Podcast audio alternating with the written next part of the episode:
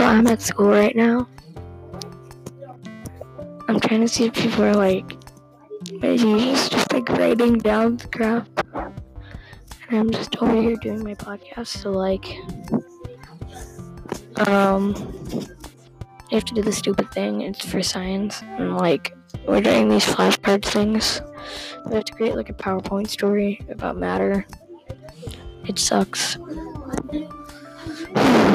Bella, what do you want to say that, to the viewers right now? This will be posted. This will be posted. No, I shouldn't say that. Or, never mind. Still recording. Alright. Madeline, you want to say anything? Madeline.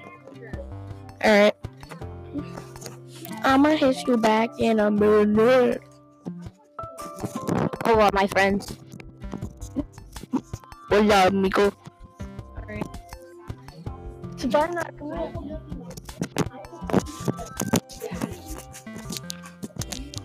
So yeah, I will catch up with you later.